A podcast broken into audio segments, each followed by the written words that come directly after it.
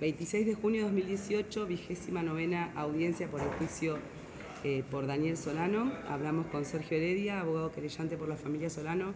Última audiencia de testimoniales, así que contanos qué, qué, fin tiene este juicio en cuanto a los testimonios. Bueno, para mí es simbólica, ¿no? Primero que es la última, me hubiera gustado que esté Gualberto con nosotros acá. Y me hubiera gustado muchísimo también que Gualberto esté en la próxima audiencia, donde hoy hemos sido anoticiados que van a, prestar declaración indagatoria los, los policías, los imputados. Y es simbólica para mí, ¿por qué? Porque empezamos esta audiencia con la declaración de un puntero de agrocosecha, Hugo Pachinda, un encubridor que fue denunciado por nosotros el 18 de enero del 2012 y también cubierto por ese encubrimiento, por esa mafia judicial. Este es un chico que sabe mucho, un muchacho que sabe bastante, puntero. Bueno, explicó y entró en contradicciones, pero él fue parte activa de recibir la familia, recibirlo a Alberto, llevarlo a la casa. Este, fue un miembro muy activo del encubrimiento. Hoy, hoy se lo notaba muy nervioso y bueno, pero dijo muchas cosas que, que fueron importantes y que en el alegato obviamente que lo vamos a denunciar por encubridor. Él sabía perfectamente lo que pasó, quedó bien claro que un pariente de él, Víctor Romero, había ido al boliche, quedó bien claro que siempre supieron que fue la policía, nada más que eso no lo expusieron como un plan encubridor cuando hicieron la exposición con Hugo Domínguez y, Pablo Mercado. Pachinda fue un puntero bastante importante y era del núcleo del, grupo de encubrimiento, por eso que lo conoce perfectamente a Tomás Vega. Él fue el que lo recibió a Gualberto, a Hugo Ortiz y a Susana Solano cuando ellos arriban a Choel y Choel en el colectivo, lo recibe Pachinda. Bueno, trató de, zafar, pero obviamente que, quedó al descubierto, ¿no es cierto?, también su falta de, memoria. Después declara Cuellar que Maximiliano que es uno de los perequiles que se, pretendió este, también poner como los que viajaron, que efectivamente se él se fue junto a, a Jeremías II y a Víctor Torres, y él explica claramente por qué se va, porque no le convenía lo que cobraba, pero es muy clave su declaración, él dice, yo llevaba una cuenta de lo que debía cobrar, como todos los muchachos que trabajaban ahí, y él dijo, yo tenía que cobrar 2.000, que son las cuentas que sacamos nosotros y el dictamen de la Secretaría de Trabajo, y cobré 800 es decir, que lo estafaron con 1.200. Él habla de 700 obreros, que no eran tantos, 500. Calcula 1.200 pesos en 500. Ahí nomás hablamos de medio millón de pesos en ese día. Entonces está muy bien, está bien claro por qué se va. Y dice también que obviamente había protesta, había desconformidad, pero eran desconformidad con un gran temor porque sabían que estaban la policía. Entonces son testimonios este, bastante importantes se hicieron con, el sistema de videoconferencia. Y bueno, y la frutilla del postre la tenemos con este comisario que viene a pretender introducir una duda con respecto a la camioneta. Sabíamos perfectamente que estaba volcada. La camioneta es de color blanca, es blanca la camioneta, no es azul, es blanca y tenía franjas azules. Pero cuando comenzamos a interrogar nosotros, ¿qué es lo que, sabemos? que era un miembro de la policía en el momento que desaparece Solano. Es clave eso, estaba ahí. Y resulta que termina siendo una persona que hacía adicionales con los imputados, lo reconoce con el propio Barrera.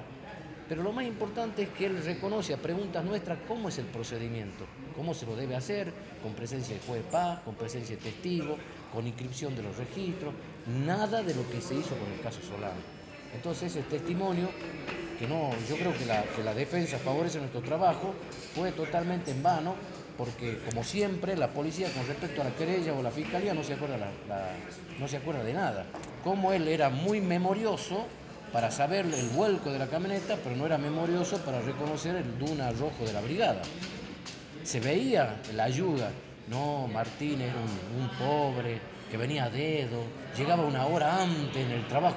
Se ve, pero ¿qué pasa? No sabía que en la brigada octava había una, eh, que en la comisaría octava había una brigada trucha que comandaba Verte, eso no lo sabía. Sí sabía que Verte estaba haciendo refacciones.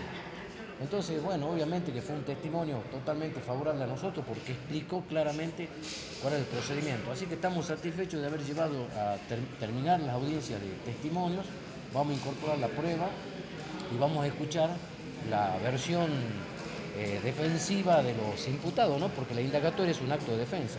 Nada más que ellos esperaron la finalización del juicio, que están en su derecho, una vez que ellos pudieron observar todo el trámite probatorio. Pero también yo creo que es una medida desesperada. Declarar ante la sentencia es porque estás en una posición bastante débil. Eh, como bien mencionabas, hoy se terminó eh, la etapa testimonial. Sí. Eh, si nos podés decir en algunas palabras cómo fue el transcurso de toda esta etapa testimonial, que ha sido un juicio muy importante porque tenían casi 370 testigos. Muy duro, muy duro porque siempre quedó presente el apriete policial y el terror de los testigos. Y quedó muy presente también la desatención por parte del Estado. Esto fue una tipo liberación de testigos. Acá venían totalmente apretados, te lo decían, te lo decían, no, tenemos miedo, no queremos declarar, estamos aterrados. Bueno, fue una etapa muy dura. Además muy dura por el transcurso del tiempo. Pasaron seis años y medio, casi siete de la muerte de Solano. No es lo mismo la memoria de, de ayer a la memoria de hace seis años y medio. No obstante eso salimos adelante, la gente fue valiente, vino a declarar, declararon los norteños, trajimos a muchísimos de ellos. Tenemos todas las pruebas que van a ser perfectamente cotejadas las testimoniales con las pruebas documentales que tenemos. ¿no? Ayer yo estaba chequeando el, sumario trucho que se llevaba en la unidad regional, que supuestamente los abogados defensores no conocían. Es decir, vamos a hacer el alegato y yo tengo mucha este, seguridad plena que van a ser condenados. Entonces, vuelvo a repetir, para nosotros es un gran logro para la democracia, para la república, para la institucionalidad. Es un gran logro que se termine un juicio en esta provincia de Río Negro, un juicio histórico donde quedó bien claro la explotación laboral, las estafas, el encubrimiento, la actitud violenta de la policía, quedó bien claro cómo, los pegadores que son, cómo se encubren, la mafia judicial, todo fue expuesto. Lo que pasa es que la memoria se va afectando, pero bueno, estamos muy satisfechos de que fue un juicio que se pudo llevar a pesar de las grandes dificultades que hemos tenido, distancia, plata, viaje, la muerte terrible de Gualberto. Pero bueno, lo hemos sacado adelante y bueno, estamos preparando los alegatos. Bueno, a partir de la semana que viene sabemos que se van a iniciar los alegatos, van a ir fijando la, fecha, pero desde ya hacemos la invitación a toda la gente que se quiera acercar, vamos a estar transmitiendo en vivo esos alegatos eh, por la radio web de Familiares y Amigos de Luciano Arruga. Eh, así que esperamos que se sume mucha gente para conseguir esta sentencia que corresponde, como bien decís. Reitero, es un juicio histórico que costó mucho, esto costó vidas, este juicio costó vidas, y la voy a nombrar. Daniel Solano, Héctor Cuyevay, Pedro Cabaña Cuba, Roque Peradillo, el joven Oria, costó, y la vida obviamente Daniel Solano y la de Gualberto Solano. Entonces el mejor homenaje para Gualberto es estar presente este, y, esperar ansioso y con mucha fe una sentencia que tiene que ser condenatoria. Para nosotros ya es un éxito haber llevado, a, a fin, ¿no? con esta actitud patotera, mafiosa, delictiva. Ha sido muy difícil estar en juicio, por nosotros y por ustedes. Pero bueno, estamos satisfechos porque lo hemos logrado sacar adelante con ayuda de los amigos, de toda la gente que nos apoyó.